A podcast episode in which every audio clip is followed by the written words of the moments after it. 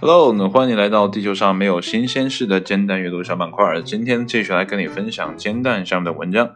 今天这篇文章是一支 Spectrum 由译者 Major 基于创作分析毕业杠 C 发布的。这篇文章发表于二零一九年的十二月三号的上午九点。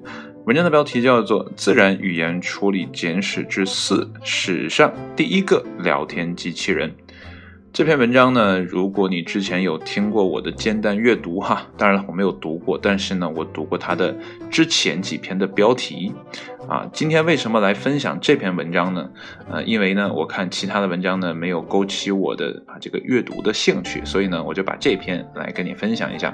如果呢你觉得这篇文章还不错的话呢，你可以自己呢去煎蛋上啊看一下之前的三篇写的是什么。那好了，闲话少叙，来看一下今天的正文是怎么说的吧。一九六四年呢至一九六六年间，麻省理工学院人工智能实验室的德意计算机科学家约瑟夫·维岑鲍姆呢，开发出有史以来第一款聊天机器人。这里面呢，我要插一句嘴哈，就是呢，我们现代人可能会觉得哈，人工智能也就是 AI 呢，是我们这个时代的产物，但其实呢，早在上个世纪的六十年代呢，就已经有人在开始做了。那如果再往前追溯的话呢，甚至到更早的时间啊，就有人开始思考这个问题了。所以，人工智能这个事情呢，并不是一个新鲜的事物了。好了，我们继续。那么，尽管呢，当时已存在了基本的数字语言生成器，但呢，维岑鲍姆的聊天机器人呢，是首个明确呢被设计用来与人互动的程序。那么，用户呢键入自然的语句，那么按 Enter 键，那么机器呢予以响应。如维岑鲍姆的解释，它的程序呢使人与计算机之间的某些自然语言呢对话成为可能。程序的名字呢叫做 Elisa 啊，杜特利啊，它是来自呢乔治伯纳德肖的啊作品《卖花女》中的角色。那么维岑鲍姆呢使用一种被称为 Mad 杠 Sleep 的啊编程语言啊，运行在三十六位的 IBM 七零九四上面。呃，这里面有个解释哈，这个七零九四是什么呢？是早期的晶体管大型计算机。呃，这个大型的其实是非常非常的大，可能一个机器为了完成可能某一个简单的需求哈，就要占一个屋子那么大的空间啊！你可以想见一下当时的那个场景啊。那我之前有听到过说，当年呢把人类送到太空的那个时候的呃操作的机器哈，呃的算力可能都不如咱们现在的一台手机啊。所以这样的一个对比，你可以感受一下哈，这是一个历史的基础。那我们继续。那么由于呢，计算时间呢是宝贵的资源，因此呢，Elisa 只能通过分时系统运行。那么用户呢，通过电动打字机和打印机呢，与程序进行远程的交互。当用户键入一个句子并按 Enter 键时呢，那么消息呢被发送到私服系统。Elisa 扫描了邮件中呢是否存在关键字，并在新句中呢使用了该关键字。已形成响应，那么响应返回，那么打印给用户。为了鼓励对话呢，啊，维岑鲍姆在设计中令伊丽莎模拟罗杰式心理分析人员所使用的对话风格。那么如下面的事例啊，这里面它有一个解释哈，这个请注意该程序呢如何使用男朋友和沮丧之类的关键字啊，就是让你注意一下。那么接下来呢，就是对话了。那么人说呢是这样的，男人一都一个德性。那么电脑回答呢，怎么说呢？人继续，他们呢总是令我们扫兴啊。电脑回答，您能想到一个具体的例子吗？啊，人说好吧，我的男朋友呢就是这样。啊，电脑回答呢，您的男朋友啊，这是一个疑问句。那么人继续回答啊，他说我动不动就沮丧。那电脑说呢？哦，很抱歉听到你不开心啊。人继续说：“是的，我不开心啊。”这是一个简短的对话，到此结束了。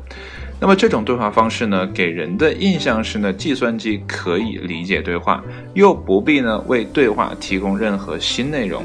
它仅用二百行的代码呢，就产生了理解和参与的错觉。为了测试伊丽莎啊。维岑鲍姆呢邀请学生和同事呢与机器人聊天啊，他有些担忧的注意到呢，在与伊丽莎短暂的互动时呢，许多用户开始对算法形成了情感上的依恋。他们呢会向机器敞开心扉，那么倾诉自己在生活和人际关系当中呢遇到的问题。更令人惊讶的是呢，即便维岑鲍姆告知参与者啊机器人生成语句的真相，那么这种亲密感呢仍会延续。维岑鲍姆的秘书呢啊更是令他啊。困惑，因为呢，秘书在数月的时间里呢，眼睁睁地看着他从头开始构建程序。那么，但在测试当中呢，他坚持要维岑鲍姆离开房间，以便呢，可以与伊丽莎私下交谈。对于维岑鲍姆来说呢，伊丽莎实验呢，使他质疑艾伦图灵呢，在一九五零年提出的关于测试人工智能的思想。那么，图灵呢，在题为《计算机械与智能》的论文当中建议，那么如果一台机器可以与人类进行令人信服的文本对话，则可认为它是具备智能的。这就是著名的图灵测试的基础。我相信很多人都听过哈。那但是呢，伊丽莎表明，即使呢理解只从单侧产生。那么也可以在人与机器之间呢进行令人信服的对话，智能模拟而不是智能本身啊，足以愚弄人类。维森鲍姆呢称这种现象呢为伊丽莎效应啊，并认为这是数字时代人类共同产生的妄想，妄想呢打了一个引号。那么这一见解呢，对维森鲍姆来说呢，是一次深刻的领悟啊，并定义了他在随后的十年中的思想轨迹。那么，一九六七年呢，他出版了《计算能力和人类理性：冒号啊，从推断到计算》一书。那么在书中呢，他认为伊丽莎效应呢，代表着困扰着现代人的更广泛的病理学症状。在一个被科学技术和资本主义所征服的世界里，人们呢已经习惯于将自己看作是一台巨大而无所顾忌的机器当中孤立的齿轮。维森鲍姆认为呢，在这样一个温情温情日益减少的社会当中，人们呢变得如此绝望，以至于呢他们抛弃了他们的理性和判断力，相信一个程序可以给予自己温暖。维森鲍姆呢在余生里呢致力于发展对人工智能和数字技术的人文主义批评啊，他提醒人们。机器并不像我们想的那样聪明啊！即使呢，它们看起来可以像人类一样对话，但它们从未真正倾听。文章呢到此结束了。我不知道这篇文章会不会让你联想起啊一些我们现在啊所遐想的内容啊，比如说啊，未来我的老婆啊，我的男朋友啊，是不是人工智能就可以了？比如像《赫尔》那个电影当中出现的，或者说呃，像最近啊前一阵儿吧。最火热的一个啊，这个老片子的啊新番啊，叫哎叫什么来着？就是施瓦辛格演的那个哈。啊啊，这个终结者啊，对终结者，那里面的天网啊也是那样的，都是人工智能嘛。最后呢，开始反扑人类，那这个事情到底会不会发生呢？啊，也不好说。那毕竟呢，人工智能呢是基于一些我们人类设计的底层逻辑，然后开始运行的。那最后会跑向一个什么样的地方呢？我们并不知道。那这篇文章呢，可以让我们感受到哈，就是。呃，过去的时光和现在的时光呢，似乎没有太大的差距啊。除了我们所用的设备越来越小之外，好像人心或者说人性里面的那些东西呢，好像并没有太大的差异。毕竟呢，像维森鲍姆也说哈啊，温情日益减少的社会。可以见得哈，现在这个社会的温情度好像也不是很高哈，每个时代好像都是这样。好了，闲话少叙哈，来看今天的蛋友们的留言哈，我选了三条。三条，有一条还蛮搞笑的，呃，第一条叫，哎呦，不错哦，啊，他说呢，人类呢是一种需要同类的社群动物，所以呢，我们习惯于把所见解释为对自己有意义的东西，哪怕呢那些东西其实真的一点都不靠谱，比如呢火星上的人脸，比如呢几乎所有风景区的人形山峰。这个火星上的人脸啊，当年真是轰动一时啊！前两天还看了一个纪录片，在说这个事情。所以呢，哪怕只是水中倒影，我们呢也会觉得，哎，可以和他或者他呢进行交流，来获取呢一些头脑上的安慰。那么事实上呢，这些安慰呢来自我们自己，而那些把倒影称为 AI 的人呢，我们可以清晰的辨认出他们是商人，不是科学家。也许呢，一个有高等教育学历啊，有博士、博士后头衔，但他做的违背科学精神啊，那只是个商人，或者呢是商人的代言人啊。就是哎呦不错的留言，哎呦不错哦，哎呦不错。那接下来呢，给你讲个笑话啊，这是 None One 啊，他说的有一个笑话啊，有个人呢对着只会回复然后呢啊的机器人呢聊了一下午。我相信现在好像很多人都有可能啊，如果呢，呃，比如说啊，啊，我们在一些社交软件上啊，然后呢，你可能啊关注了某一个异性啊，或者是同性啊，这都无所谓了，然后你开始跟他聊天，然后你跟他说，呃，我今天呢感觉非常的不错啊，然后他说，然后呢？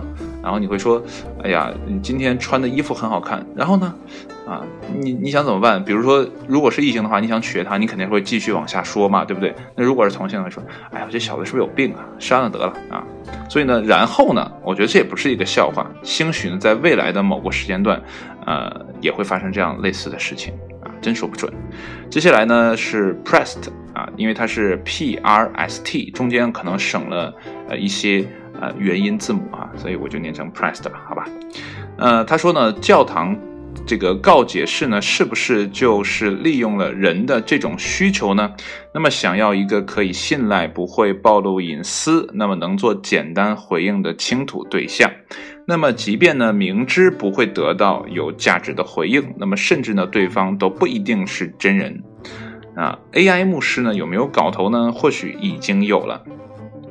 啊，这个为什么读他这篇呃这个留言哈？因为他最后这段话我觉得比较有趣哈，就是 AI 牧师这个东西啊，我们感觉呢，这可能是一个啊可以创新的领域哈。当然了，我只是拿它做一个引子哈，不一定这个东西真的有创新。毕竟啊，人们去告解释还是需要对面是一个人的啊那种感觉啊啊，起码他会有一种呃这种温情感吧。如果真的是一个机器的话，可能人嗯。就会觉得少点什么啊，这是我的理解啊，因为我嗯没去过啊，也不太了解啊。然后呢，他说的这个，如果是创业的话啊，在这个方面去呃投资一下或者开发一下，兴许呢没准啊有可能啊能实现。但是他后后面呢又给自己一个疑问啊，或许已经有了吧？那今天呢我读了啊这个你有你的计划，世界另有计划，然后这个当中提到了啊不充分均衡啊这本书。啊，里面呢就说了类似的例子啊，他举了一个什么例子呢？就是美国呢食品药品监督管理局，那么他呢啊对一个儿童性的疾病呢啊有一个不太好的操作是什么呢？就是这个小孩如果得病的话呢啊这个 FDA 呢是给他呃用这种呃花生油吧那类似的东西呢来做药啊，但是呢这个药呢相当于饮鸩止渴啊，就是它的副作用也比较大啊，但是呢。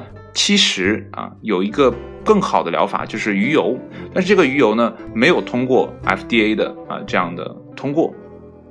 那对于很多人来讲呢，这个鱼油啊，就是一个啊可以创业的地方。但是呢，FDA 没就是怎么讲，没有通过，所以你不能买卖。但如果你是一个患儿的家长，兴许呢，你可能会铤而走险。啊，有的时候呢就是这样，啊，我们可能以为哈这个东西呢都被研究完了啊，通通的都搞定了，但兴许有那么个地方，就有那么个漏洞啊，就是系统上的一个漏洞，你钻一下，你过去了，哎，你就发现了，哎，这个东西真的有搞头啊，也许呢这个叫 Press 的这个弹友哈，我给他起的，兴许这个地方啊恰恰是系统性的漏洞，毕竟啊这个。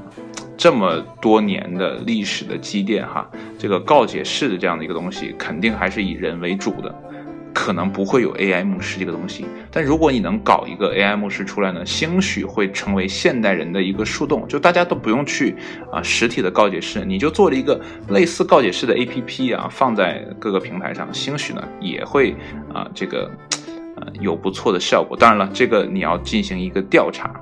啊，你可以去呃搜索引擎上搜索一下。当然了，呃，百度你可能就是搜不到了啊，它因为它弹出的那些消息除了广告就是广告了啊。那必应呢还可以试一试，你可以试一试呢，把你想表达的这个中文呢翻译成英文，然后再去国际版的必应上搜索一下。当然了，如果你有条件呢，还是去 Google 啊，最好呢还是用英文，因为呢用中文搜索的结果呢这个数量啊还不是很多啊，因为。大部分的数据啊，在网上存储的都是以英文来作为啊标记的啊，毕竟你现在写论文，起码。你写完中文的，你也要写个英文的再发表吧，对不对？你还要考虑外国的同行对你的看法，是不是？所以英文的覆盖面可能会更广一些啊，这也是我的一个个人意见。当然了，这个意见呢也是来自万维刚先生的啊，我只是转告一下。好了，今天呢除了这个文章跟你分享完之后呢，我再给你读一下啊，煎蛋其他的啊今天的标题。第一个呢是十万个冷知识第七十，我还是很好奇什么时候能出到十万。呃，副标题呢叫做“你听说过啊人皮战鼓吗？”哎，你想想有点发麻哈。接下来啊，睡眠质量与老年痴呆症之间的呃是有所关联啊。呃，副标题呢，在未来检测睡眠状况呢将成为一种有效的筛查老年痴呆症的办法。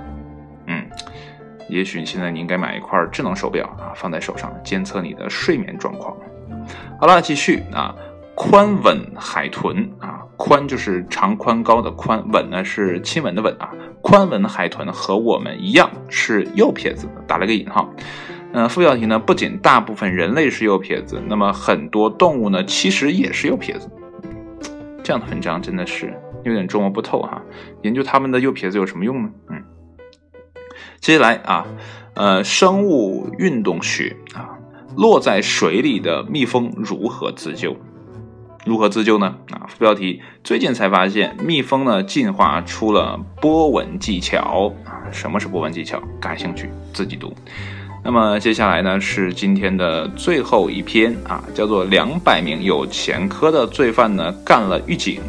副标题：这好比呢某个人之前是弹友，现在呢却成了啊弹友的编辑啊啊。我知道了，这个干呢是啊去当狱警了啊，不是把狱警给打了啊。哎呀，这个还不错哈，这个把人改造好之后，然后去当狱警，嗯，挺好，挺好，挺好，挺好。那今天早上哈看了一个啊关于监狱的纪录片，那个监狱里的篮球呢非常的棒。